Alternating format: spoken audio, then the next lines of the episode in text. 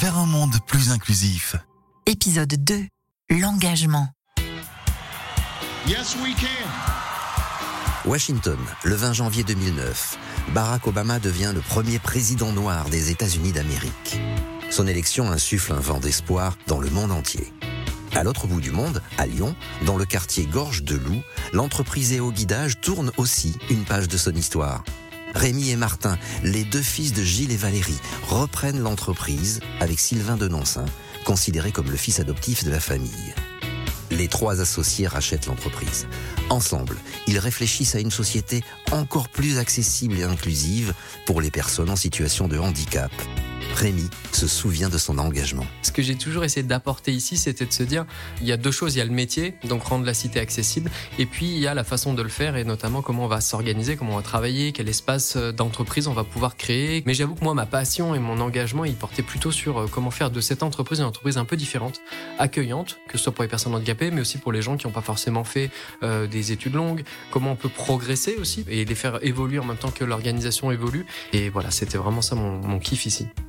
Rapidement, les missions s'enchaînent et en 2010, EO Guidage crée un service de pause pour les équipements d'accessibilité au sein des établissements recevant du public. Deux ans plus tard, en 2012, Elisabeth II, reine d'Angleterre, fête son 60e anniversaire d'accession au trône. 60 années de vie se sont écoulées aussi pour Gilles et Valérie Rochon, qui décident de prendre une retraite bien méritée. Confiants et soulagés, ils laissent l'entreprise entre de bonnes mains. Sylvain, Rémi et Martin sont déterminés à faire que l'accessibilité devienne une réalité. En 2014, l'Agence spatiale européenne parvient à poser un petit robot sur une comète située à plus de 500 millions de kilomètres de la Terre.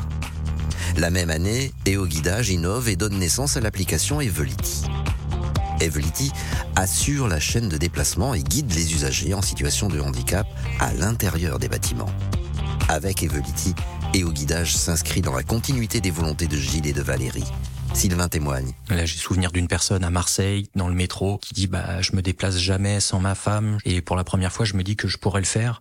Ou une personne euh, qui a des troubles sévères de l'orientation, donc qui arrive chaque jour à son travail dans un bâtiment qu'elle ne connaît pas, qui a fait un test avec Evolity il y a pas très longtemps et qui s'est mis à pleurer en disant mais c'est la première fois que je pense pouvoir être autonome dans un bâtiment inconnu.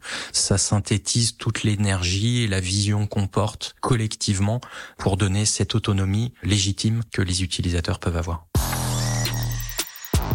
2015 s'ouvre avec le drame de Charlie Hebdo et la France s'unit comme jamais. 4 millions de Français marchent dans la rue derrière le drapeau tricolore. Au même moment, l'histoire est aussi en marche chez EO Guidage, qui donne vie à la marque Okinea. L'engagement passe par une étape supplémentaire de l'accessibilité vers l'inclusion pour tout type de handicap.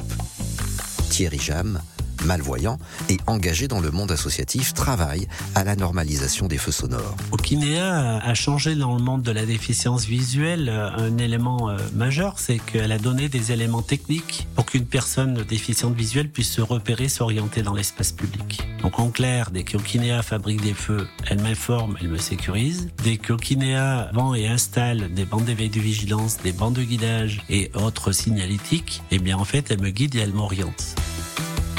En plus d'améliorer le quotidien des personnes en situation de handicap, les associés s'affairent à rendre l'entreprise toujours plus bienveillante. Pour Martin, Okinea travaille sérieusement, mais ne doit pas se prendre au sérieux. je crois que c'est ce qui plaît aussi euh, chez nous, que ce soit euh, en interne ou en externe, c'est que on se prend pas parce qu'on n'est pas. Même si le sujet est sérieux, en fait, on a envie de se marrer. On a envie de créer l'entreprise dans laquelle on aurait aimé être embauché si on avait été euh, salarié. L'équipe nous le rend bien. On vit des histoires incroyables. On a vu, euh, je pense, plus de 50 bébés naître euh, chez Okinea. On a des gens qui sont là depuis plus de 20 ans. C'est un peu l'ADN de cette boîte. C'est ce que mes parents ont su créer à l'époque. Cette espèce d'entreprise familiale rêvée, ça veut pas dire que tout est beau, tout est rose, évidemment. Enfin, on reste humain, mais l'humain au cœur du système. L'équipe d'Okinea ne cesse de grandir.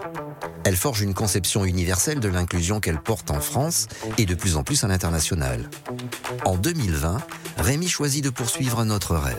Le temps est venu pour Sylvain et Martin de se réorganiser.